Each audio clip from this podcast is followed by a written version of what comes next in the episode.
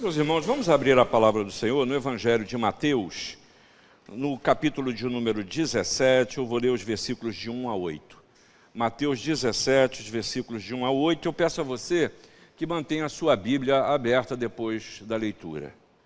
Diz a palavra de Deus. Seis dias depois, tomou Jesus consigo a Pedro e aos irmãos Tiago e João e os levou em particular a um alto monte e foi transfigurado diante deles. O seu rosto resplandecia como o sol, e as suas vestes tornaram-se brancas como a luz. E eis que lhes apareceram Moisés e Elias falando com ele. Então disse Pedro a Jesus: Senhor, bom é estarmos aqui. Se queres, farei aqui três tendas: uma será tua, outra para Moisés, outra para Elias. Falava ele ainda quando uma nuvem luminosa os envolveu e eis vindo da nuvem uma voz que dizia: Este é o meu filho amado em quem me comprazo. A ele ouvi. Ouvindo aos discípulos, caíram de bruços, tomados de grande medo. Aproximando-se deles, tocou-lhe Jesus, dizendo: Erguei-vos e não temais. Então eles, levantando os olhos, a ninguém viram, senão Jesus. E descendo eles do monte, ordenou-lhe Jesus: A ninguém conteis a visão até que o Filho do Homem ressuscite dentre os mortos. Meus irmãos, essa palavra veio ao meu coração ao ouvir, desde o primeiro domingo do mês de junho, o reverendo Miguel pregar até domingo passado, o reverendo Antônio Duzi, nos trazendo sobre diversos textos, em diversas circunstâncias, visões sobre a igreja. E é claro que isso toma meu coração também nesse domingo, ao pensar sobre igreja. Já estou aqui há sete anos.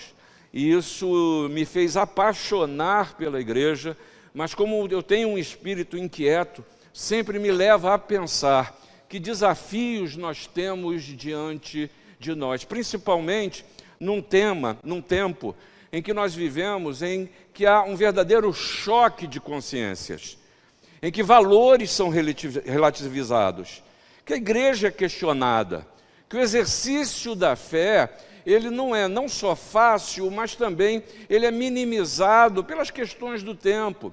Quando a igreja, para muitos, deixa de ser alguma coisa essencial estar com os irmãos, participar de um culto, e se transforma apenas numa das prioridades que se possa ter num domingo qualquer, em que depende, depende da agenda que eu venha a, a ter. Eu tenho prioridades, claro, para o meu trabalho, eu tenho prioridades para o meu estudo, mas eu não tenho prioridade para aquilo que, que Deus vem me oferecer, seja pela leitura da Sua palavra, seja pela oração, ou por prestar ao culto ao Senhor com meus irmãos. Choque de consciências, que muitas vezes nos fazem envergonhar, envergonhar de sermos chamados do nome que queira chamar, de cristão, de evangélico, de protestante, de reformado, de crente, porque o que vemos hoje em dia espalhados são verdadeiros absurdos uh, intitulados de cristãos. A gente ouve discriminação, a gente ouve linguagem de morte, a gente ouve falar de roubo, a gente ouve falar de tanta coisa ruim que eu ouso dizer, essa fé não é a mesma que a minha, mas ele se chama como eu me chamo. Isso nos faz seguramente é, fraquejar na fé. Porque é curioso, eu erro com você, mas a culpa fica com Deus. E assim a gente precisa refletir nesse tempo sobre as nossas consciências. Veja só no texto que aqui está. Jesus chama três discípulos, Pedro, Tiago e João, e Pedro tinha acabado de tomar uma dura de Jesus. Jesus tinha falado que morreria e que ressuscitaria, que seu evangelho não era um evangelho triunfalista, como a gente gosta de ouvir, mas é um evangelho de transformação. Pedro não tinha entendido absolutamente nada. E Pedro chega na sua intenção de defender a Jesus, o seu Jesus, da maneira que ele queria que fosse o seu Jesus, da forma como ele conformava o seu Jesus, da forma que ele entendia e queria que Deus fosse da forma que ele entendia, ele chega e diz: Não, isso não vai acontecer, não. Entendeu nada, entendeu nada. E a resposta muito carinhosa de Jesus para ele, sabe qual foi? Arreda Satanás. Arreda Satanás. Isso tudo revela a baixa consciência, ou a falta da consciência, não só da presença, da experiência, da importância e do sentido do ministério e da vinda de Jesus, da mensagem salvadora de Jesus. E aí, você viu no texto, eles sobem a um alto monte. E Jesus os faz passar pela experiência dos sentidos.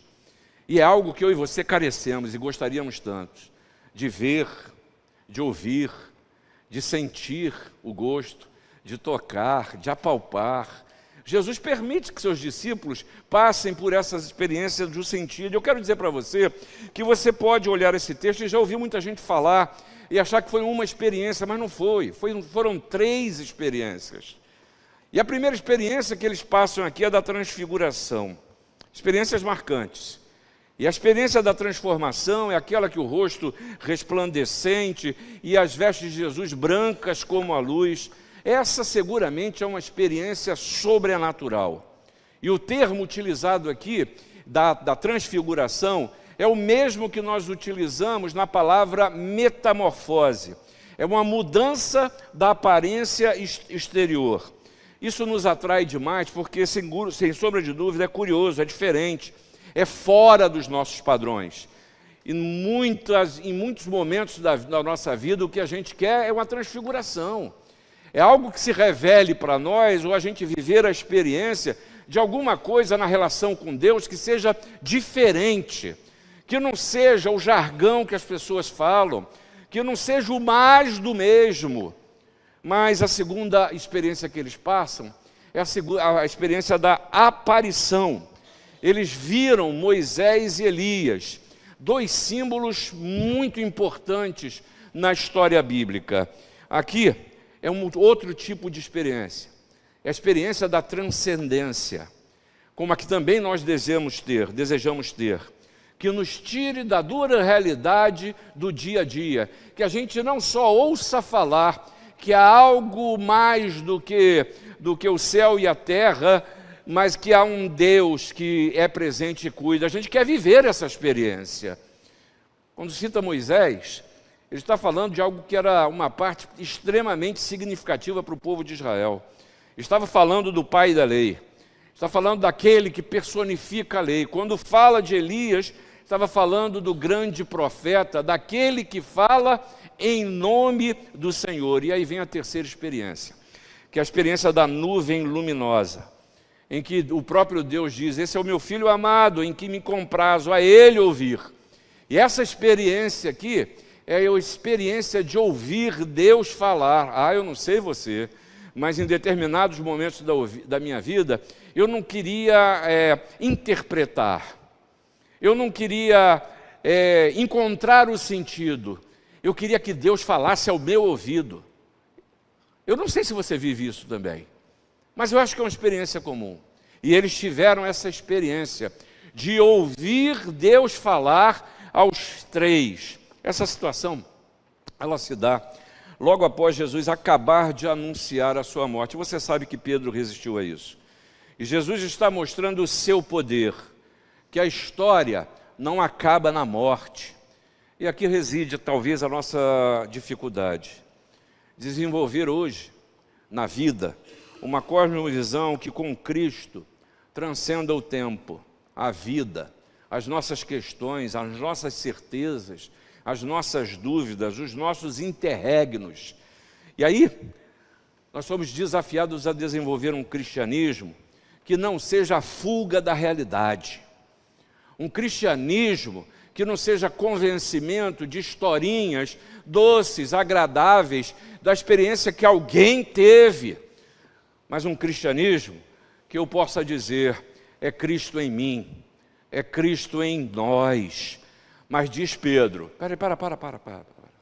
Isso aqui está maravilhoso. Transfiguração, nuvem é, luminosa e mais do que isso, aparição, pô.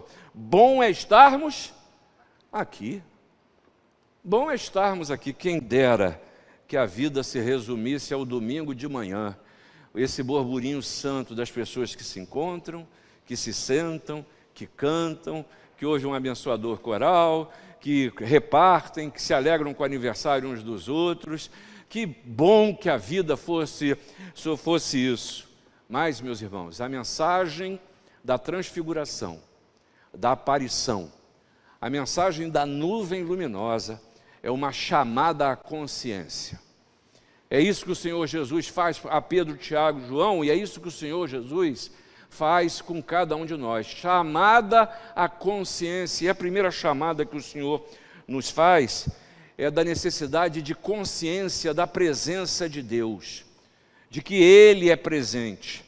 E aí, em vez da gente ficar naquelas coisas, na diferença entre fé e obras, em escolher a, a parte de Marta ou a parte de Maria, em viver essa vida dicotômica, dualista, ou quem sabe experimentar na vida cristã um pragmatismo utilitarista, que só pensa em Deus, em Jesus, no Espírito Santo, para aquilo que serve aos seus interesses, que se empresta ao que você quer. E o que é pior, há muita gente que prega isso. Você vem aqui, bota teu dinheiro aqui, que a divindade vai te dar alguma coisa. Que tem com Deus não uma relação de amor, de confiança, de fé, mas é uma relação de troca. E uma troca que é mentirosa. É coisa de homem, não é coisa de Deus. Não há nenhuma transcendência nisso, não há nenhuma sobrenaturalidade nisso, porque o dinheiro que é colocado nesse gasofilaço é o dinheiro que, com o suor do seu rosto, você ganha seu pão. Não tem nada a ver uma coisa com isso, com a outra. Esses dualismos que a gente cria entre ser igreja, a igreja e o mundo, como se nós vivêssemos ou vivêssemos uma esquizofrenia na vida, em que muitos se veem assim, até como duas pessoas. Uma pessoa dentro da igreja e outra pessoa fora da igreja. Consciência da presença de Deus. Porque seguramente a igreja, o corpo de Cristo, é o lugar onde o sobrenatural atua. Sabe que sobrenatural é esse? É transformação de vida, é mudança de realidade. E aí eu pergunto para você: qual é o espaço que Deus tem tido na sua vida? Ou você já decidiu o espacinho ou a caixinha que Deus deve preencher? E aí, nesse sentido, a gente vê uma contrapartida que a gente que, em vez de buscar a consciência da presença de Deus, se aplica em ficar buscando coisas maravilhosas como verdadeiras drogas que realimentam o seu ânimo por um breve tempo ou se submetem à indústria dos supostos milagres. Presença de Deus. E a presença de Deus, ela tem um componente que é essencial. É o temor ao Senhor, que diz a palavra de Deus que é o princípio da E esse temor de Deus não é medo não. Esse temor é consciência de que ele é Senhor criador, sustentador, e seus atributos, não só de onisciência, de onipresença, mas tudo aquilo que Deus é. Mas eu preciso me confrontar, porque essa consciência exige de mim reconhecer que, como eu ouso dizer, eu não sou dono do meu nariz. Eu preciso me dobrar e me submeter e de reconhecer que a presença de Deus importa que a minha vida traduz essa presença. Traduz essa presença. Mas aí eu preciso lidar com algo que é muito comum: a insensibilidade espiritual. Primeiramente, na minha própria vida, que eu vou vivendo, como diz aí o outro, deixando a vida me levar. E aí eu sou pego pelas intempéries. Aí eu digo: Deus me abandonou. E Ele sempre esteve presente. Eu me, me, me chego diante de uma impossibilidade. E eu digo, por que, que Deus permitiu? E aí eu, muitas vezes eu esqueço que a minha história, ela também é conduzida pelas minhas decisões, porque Deus é um Deus gentil. Deus não criou o ser humano com a capacidade de intelecção, de conhecimento, de análise, de decisão, e joga isso tudo fora para tratar o ser humano como se ele fosse um ser inanimado, para como se ele fosse gado. O Senhor, ele lida com você e sua capacidade de decidir e de inteligir. E sobre esta capacidade, ele quer ser o seu Deus, o seu Senhor. Insensibilidade espiritual também com os outros que muitas vezes o máximo que eu consigo fazer agora é pedir por todos os meus desejos, mas me esqueço que a Helen está passando por um tratamento de quimioterapia. Que eu me esqueço que a família de Helena Quintanilha hoje está aos prantos. Que aí muitas vezes eu relativizo.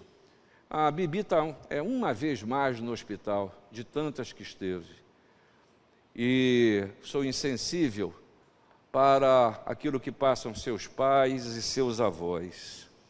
E aí, a insensibilidade espiritual pode nos conduzir até a falta de respeito, que chega à conclusão que nós nos desviamos da nossa missão, como servos do Senhor Jesus.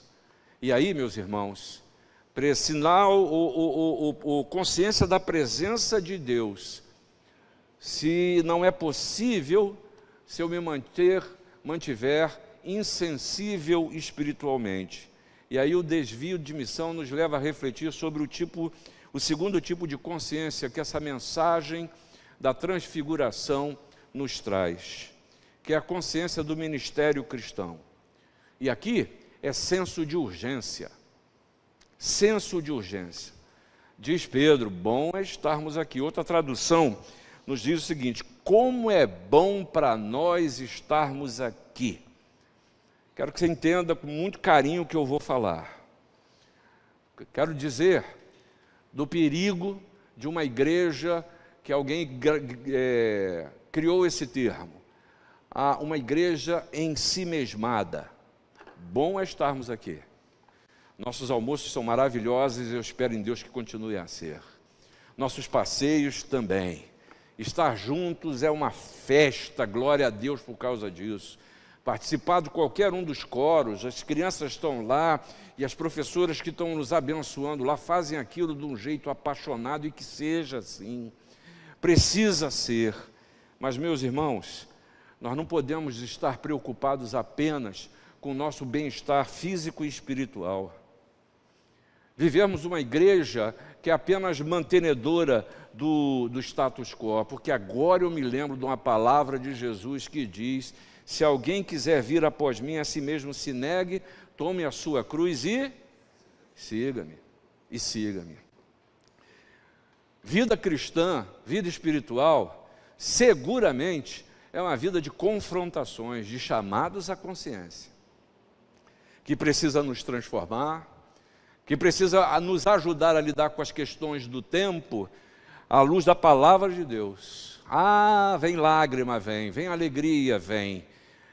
E aí o Senhor continua a nos dizer: deixe para cada dia o seu próprio mal, mas é consciência de que você não está aqui à toa. Deus não te criou, te largou a própria sorte. Há um ministério a realizar. E aí, nesse sentido, eu quero resgatar para você a importância de uma coisa que eu quero dar, falar do, do meu testemunho, eu detesto. Mas Deus lida com o processo nas nossas vidas. O processo para Deus é tão importante quanto os objetivos. Valorização daquilo que se faz. Eu quero insistir com você. Na igreja, na palavra de Deus, os fins não justificam os meios eles são tão importantes quanto os fins, porque a sua vida é importante para Deus. Você não é um objeto para Jesus. Ele não morreu naquela cruz para fazer de você alguém melhorzinha. Não. Ele morreu foi para te salvar. Porque a sua vida nas suas mãos não tem jeito. Não tem jeito. E aí, nesse sentido, eu ao pensar nessa autenticidade, autenticidade da fé, eu tenho que tomar muito cuidado com sacralização de forma. Sacralização de forma.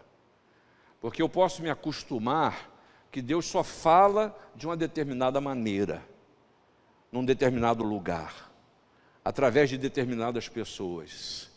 E nesse sentido, eu estou só não, não só limitando, mas adorando a um Deus que não é verdadeiro.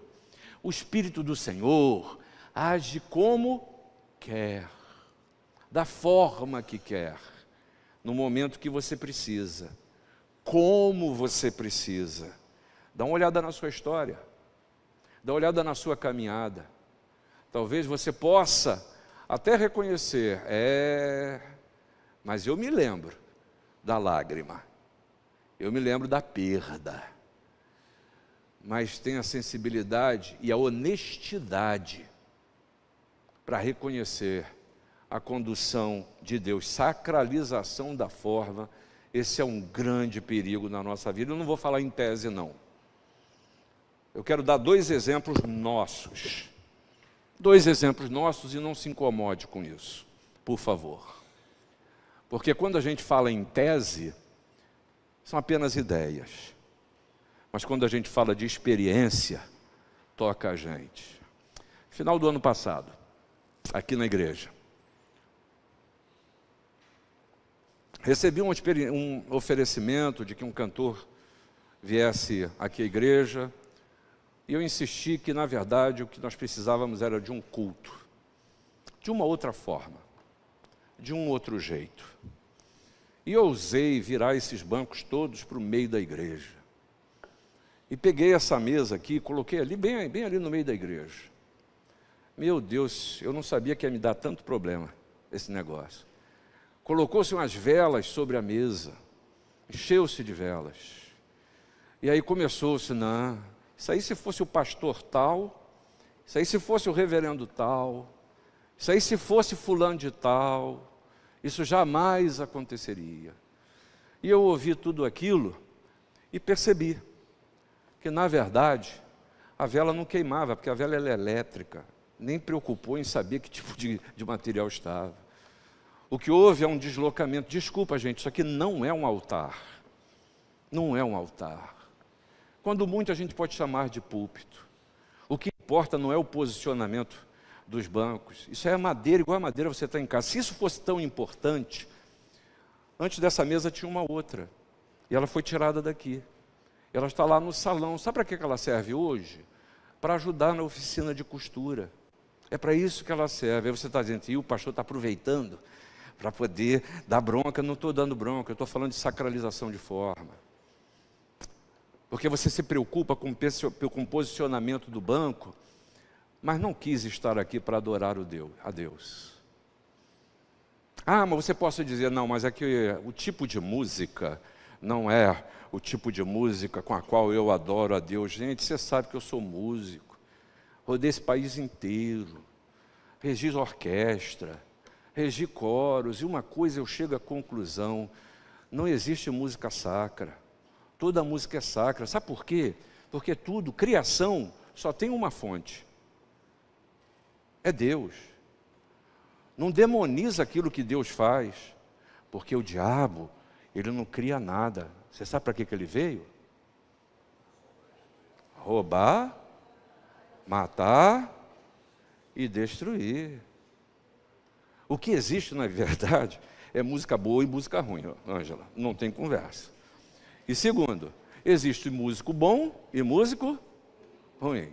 Mas não bota a culpa na forma porque é por isso que eu, quando eu sacralizo uma forma, eu também estou me agindo como um gueto no corpo de Cristo. Você quer ver outra coisa? A gente precisa entender a linguagem do nosso tempo, que às vezes não é o gosto do nosso gosto. Onde estão os nossos filhos? Onde estão os nossos netos? Eles estão servindo ao Senhor, eles conhecem a palavra do Senhor. E aí a gente diz: não, tem que submeter ao meu jeito. É isso? Isso que é ir e fazer discípulos? Será que não grita entre nós a necessidade de falar de Jesus para as novas gerações de uma forma que eles entendam e se sintam parte? Sacralizar a forma é algo que não nos permite entender a necessidade dessa consciência do que é o ministério cristão. Porque o ministério cristão é fazer discípulos. Foi Jesus que disse: preguem o evangelho e cresçam no conhecimento.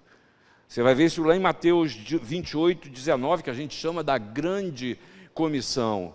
Preguem o evangelho e cresçam no conhecimento. É Jesus que nos levanta a fazer o quê? A estender a mão e levantar o caído. É Jesus que nos convida a ir atrás da ovelha perdida. Tem 99. E ele deixa as 99 no aprisco e vai atrás da ovelha perdida. É o Senhor Jesus que disse, lá ainda no Evangelho de Mateus, que a nossa preferência é buscar as ovelhas perdidas da casa de Israel. E se tem uma coisa que nesse tempo nós temos muito, é ovelha perdida. Poderia citar aqui dezenas de nome, de nome, e como na música popular perguntar: cadê você? Cadê você? Isso precisa nos incomodar, porque isso é consciência de ministério. É deixar de viver uma vida egoísta, como se Deus fosse seu, como se a palavra fosse só para você. Porque Deus é tão sábio e Jesus nos trouxe uma pedagogia, uma didática que é maravilhosa, que a verdade aprendida, ela precisa ser transmitida. A verdade que eu aprendo e eu sou abençoado, eu preciso compartilhar.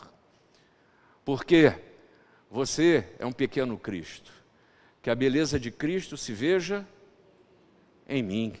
E essa beleza, ela é percebida. Ela precisa ser percebida. Irmãos, eu não sei se você vê assim, mas isso é organizador na vida. Isso muda os nossos paradigmas de vida no sentido em que eu tenho certeza da minha salvação, porque Jesus me salvou. Não é igreja que me salva, não é pastor, não é padre que me salva.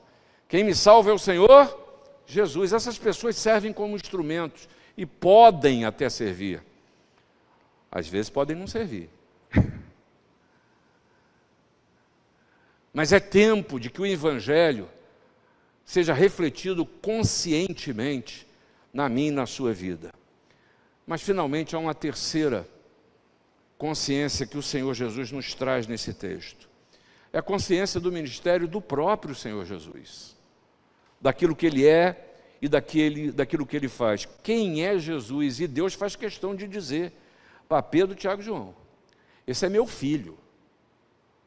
Não é bonitinho na parede, ou quem sabe na sua casa tem um crucifixo com Cristo é, lá crucificado, em que, não sei, para pegar uma energiazinha, uma energiazinha maior, você vai lá e bota a mão e depois se benze.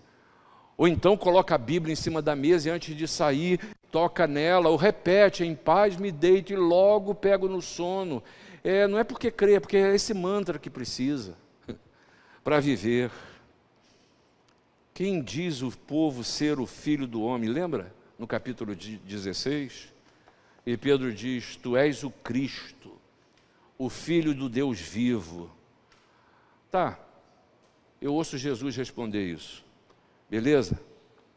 Resposta certinha, inquestionável.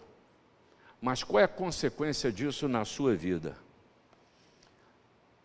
Um dos objetivos da transfiguração, seguramente, é confirmar a fé dos discípulos na natureza divina da pessoa de Cristo. Ele era verdadeiramente homem, estava diante deles. Mas naquele momento também, eles tiveram a oportunidade de testemunhar que Jesus era verdadeiramente Deus. Para você ter uma ideia do que isso significou na vida de Pedro, Pedro nunca mais esqueceu disso.